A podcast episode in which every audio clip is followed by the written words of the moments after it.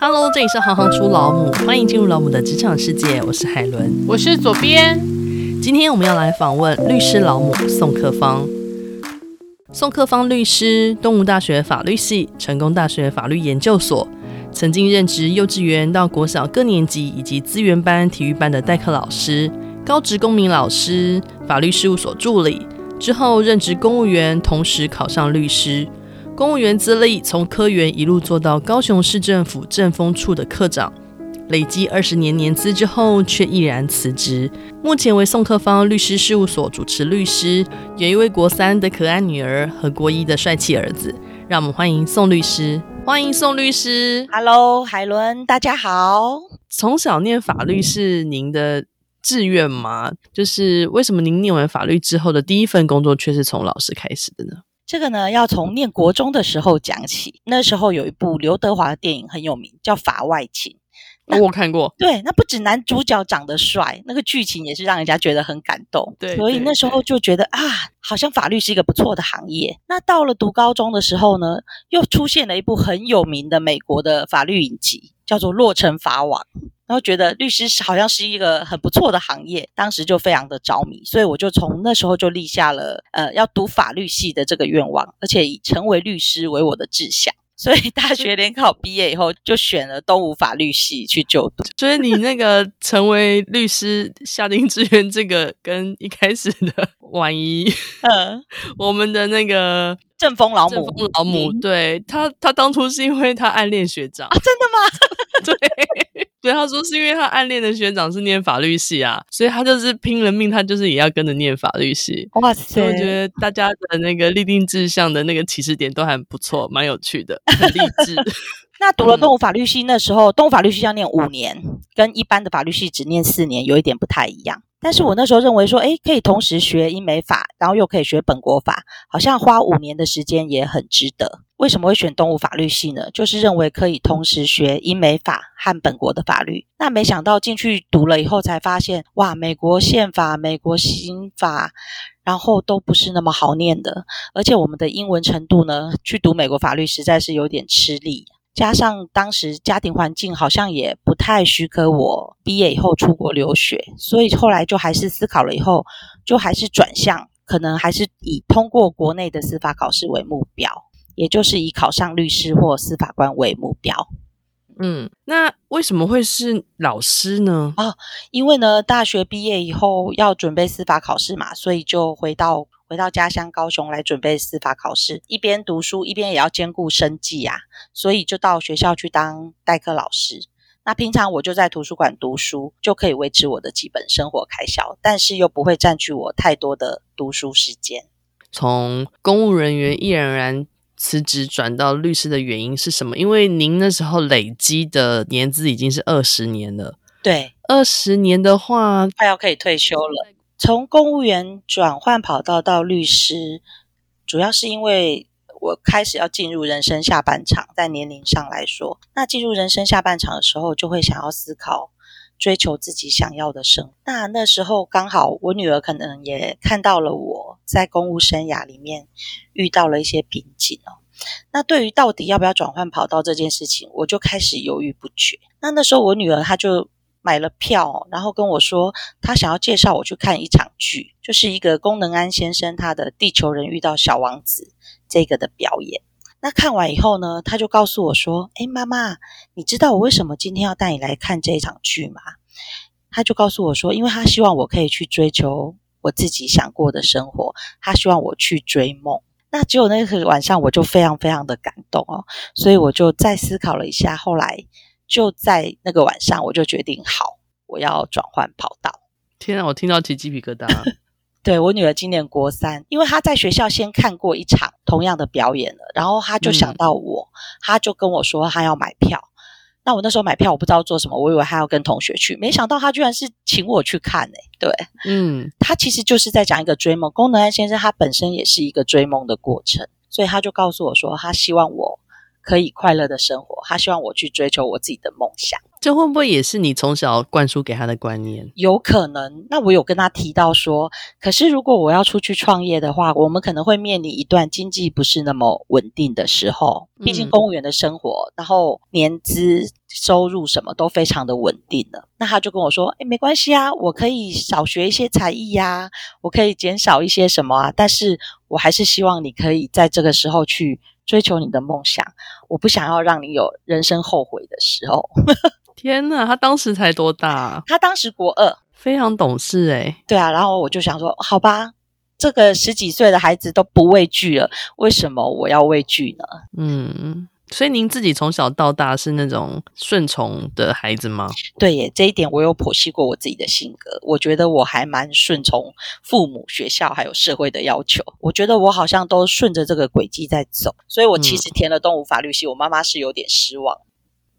那你自己在成为公务人员的这二十年当中，你觉得一个是公务人员跟你后来成为自己职业律师，你觉得它的差异最大的是什么？公务员他有工作保障嘛，不会被任意裁员，嗯、那薪资的部分其实也还不错，但是相对的，他受到的约制跟规范也非常的多，我觉得他的他律性很高。那至于律师的工作，就是他必须要自律性非常的高，而且在每个细节都要非常非常的小心。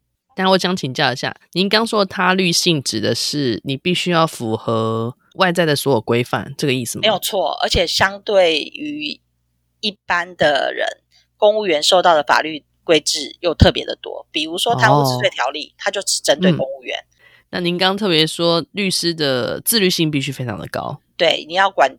控案子的时程，然后包括这个案子未来的发展的方向等等，而且你要常常要去思考怎么样的策略、怎么样的处理方式会对你的当事人最有利，要随时因应不同的变化。嗯，那再加上说法律它其实是与时俱进的，常常它会面临修改嘛。那我们会听到，哎，什么样的法又修了，什么样的法又修了。那法学界它有一句经典名言，他就说：“立法者仅仅修正三个字。”整座图书馆就会成为废纸堆。从这边就可以看到，法律工作者他其实需要不断的进修，然后要学习一些新的知识，才有办法去成为一个称职的法律工作者。法律是什么？为什么懂法律它会这么的重要？应该是说，现在的社会上所有的事情几乎离不开法律。我们从出生开始要去办登记啊，什么等等，大概就是会跟法律有关系。那我认为法律是处理人跟人的关系，懂法律大概会有一个保护的功能。什么叫保护的功能？嗯、小则保护自己跟你的家人，大则可以保护其他的人。因为你要懂法律，你才知道怎么样保护你自己的权利，不要成为加害人，也不要成为被害人。如果都没事的话，那就一切相安无事。但是，一旦遇到，比如说跟日常最常相关，比如遇到一些恶邻居啊，遇到一些其他你权益被侵犯的时候，常常会不知道诶，就会觉得那个求助无门的感觉。那为什么自己不懂法律？对啊，而且以前我们在新闻上会常常听到说，哎，什么小朋友啊，他出生的时候不知道说他的父母有欠债啊，什么等等，嗯、那他没有不懂得抛弃继承，对对，那个时候的法令是需要抛弃继承嘛，那我、嗯、我们就会看到很多类似这样不幸的事情。那其实他们都是很怎么讲，很守法的老百姓，他们只是因为不知道要这样子去主张他们的权利，可能他一辈子就要背负这个债务。那您觉得，对于母亲啊或孩子啊，有没有特别该注意的法律的面向？呃，我其实是有注意到，因为我的小朋友刚好也都在国小、国中这个阶段嘛。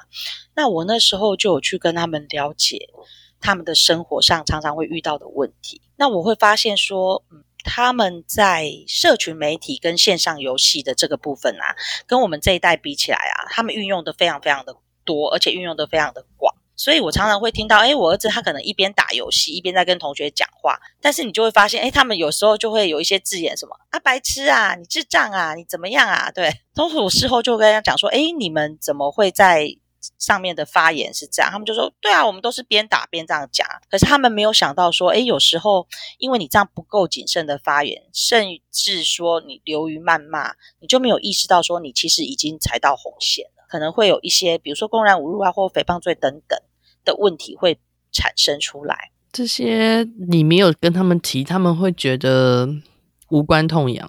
对啊，他觉得说他们他们不知道这件事情的严重性，他可能会到这个程度。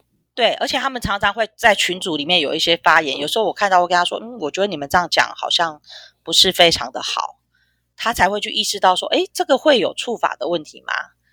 现在不是也很常会被截图，然后就就去控告，对不对？你跟着别人的跟风，然后就往下不断的接续着盖楼留言，对，谩骂，没错没错。所以他其实他那时候、嗯、他可能没有感觉到说这是一个触法的行为。那如果是不雅照片的散播，哦，这个也要跟，是不是也是在这个族群有可能？对，这也要跟大家提一下，尤其是身为家长的哦，因为现在有很多孩子他会去 FB 上面，或是 Line 或是 IG 上面，那他会认识朋友，但是他可能没有意识到说，网络上真的是非常的 凶险哦，他会被骗裸照哦，孩子其实没有意识到说，诶，他以为他是提供给他的朋友，但是其实那个不是他的朋友，就是会有被诈骗的情况。还有其他还会有一些上网的安全等等。那裸照这个部分，或是不雅照片的这个部分呢？那孩子他们有时候会收到同学传送给他的，他也没有意识到，他就一个键按下去就转传。可能有同学跟他说：“诶，你传给我看，你传给我看。”他就转传过去了。那其实转传过去这样子一个行为，也是一个触法的行为。这种案例在现在的青少年间，其实发生的还蛮多的。诶，他们的想法就觉得：诶，他在网络上。跟我要，那我就给他。他也没有想到说他会去转传给别人，甚至把这个拿去做移地等等的行为。那您自己成为母亲之后，对于您是律师的身份有没有产生什么样子的影响？嗯，我觉得还是有诶，因为我之前从事的是比较偏向贪渎犯罪的侦查工作。那我在从事律师工作以后。我发现我们的下一代好像对于权利的意识非常的在意，可是法律观念却相对的薄弱。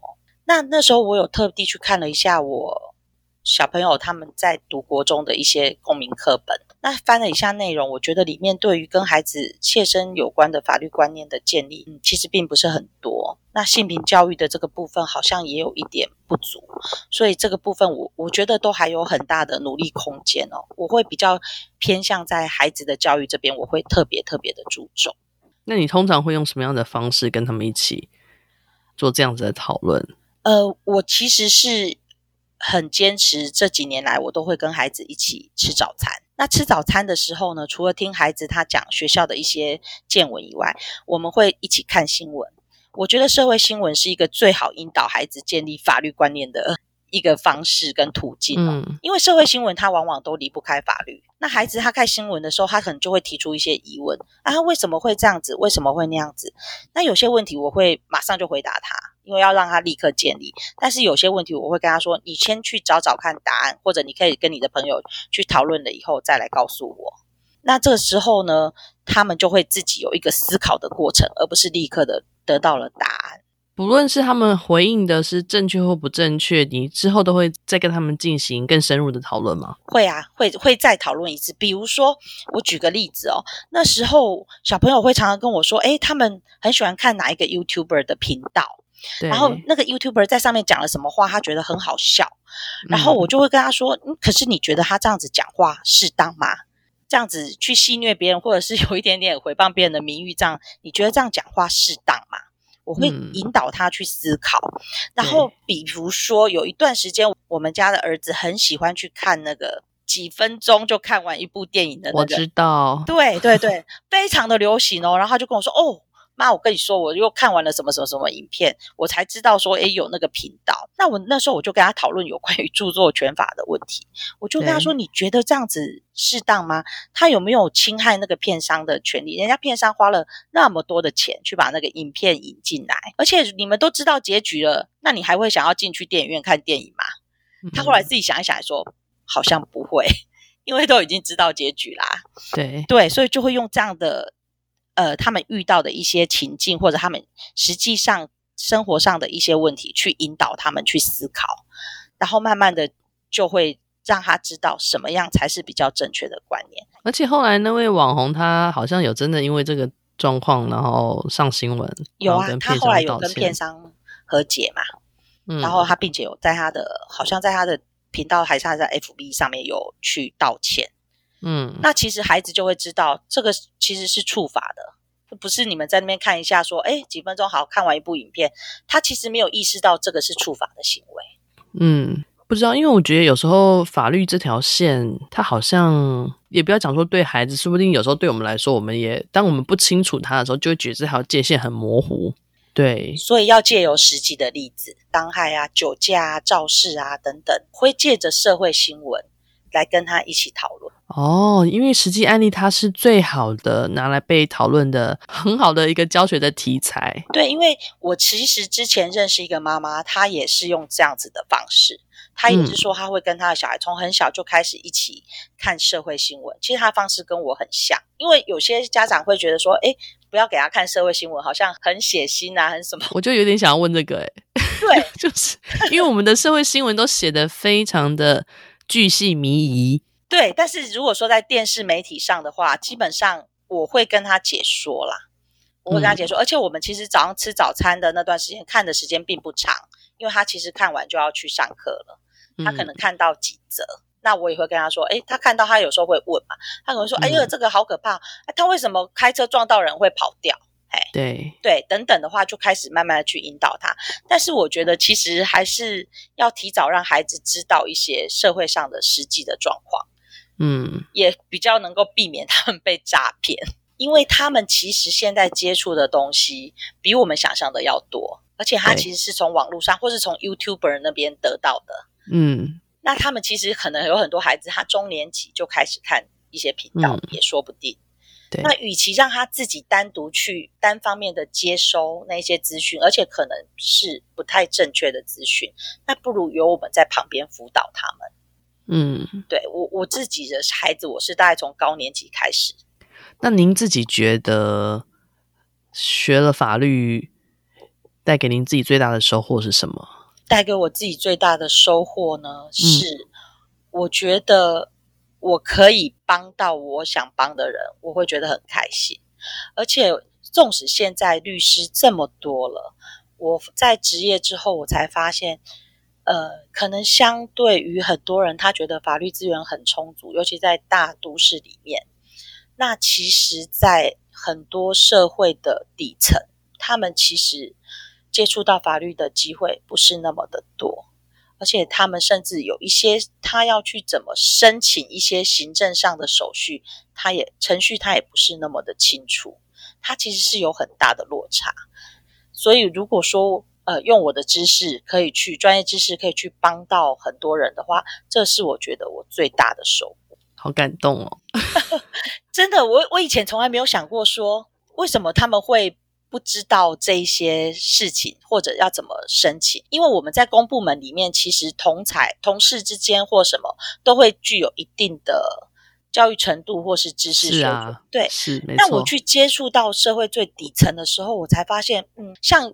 有一些我们讲那个外籍配偶，嗯，那他可能先生过世了或什么，他遇到了一些困难，那我就会跟他说，你这个应该可以去哪里申请，比如说申请中低收啊，或者是申请什么其他的一些，所以我也在想说，诶，这个部分是不是能够给他们一些帮助？它不单纯的是法律的层面。他可能没有需要诉讼，没有需要做其他的一些服务，但是他光是在行政程序的这边的申请，嗯、他就不是那么的清楚，或者说他没有能力去做这一个。我相信。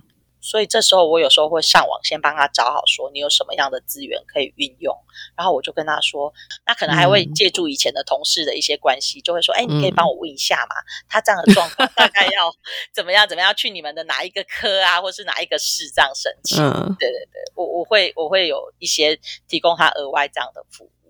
就是因为台湾其实的整体制度是比较偏资方的，但我不知道说，因为其实你们分的应该还蛮细的，所以我本来是很想问有有没有关于劳工权益或者是法律这些可以分享，因为跟职涯也有关系。因为劳工权益的话，台湾大概就是以劳基法作为一个基准，但是其实劳基法它是最基本的条件。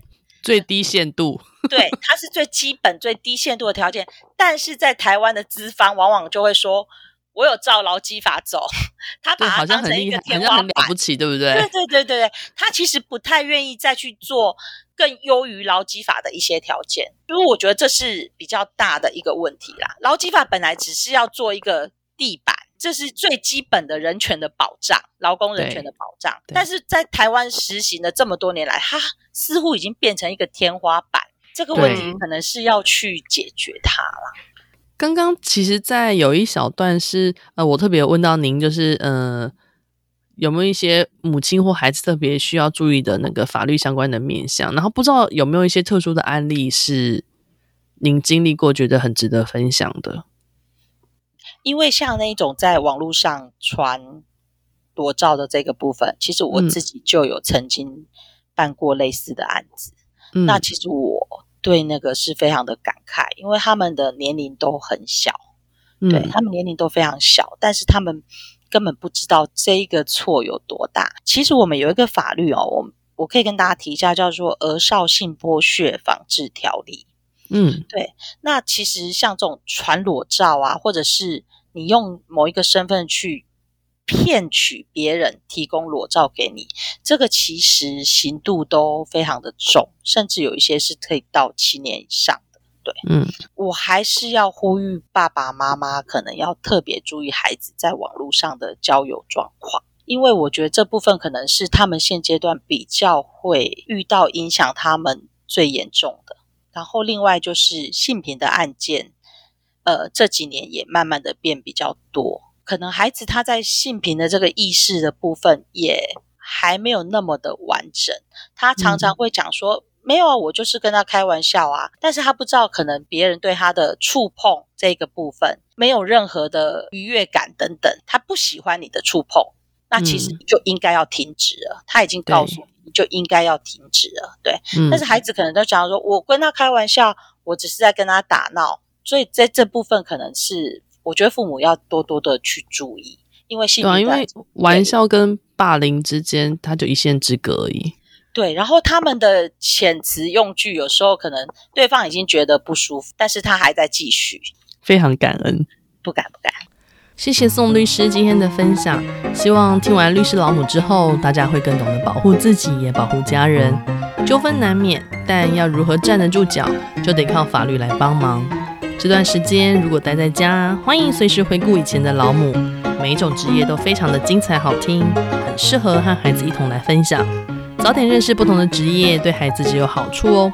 如果你喜欢行行出老母，欢迎行动力赞助老母，让我们有更多的能量制播更好的节目，访问更多有趣的职业。如果有任何建议，也欢迎到网站留言给我们。谢谢你们的支持与分享，我是海伦，我们下次见。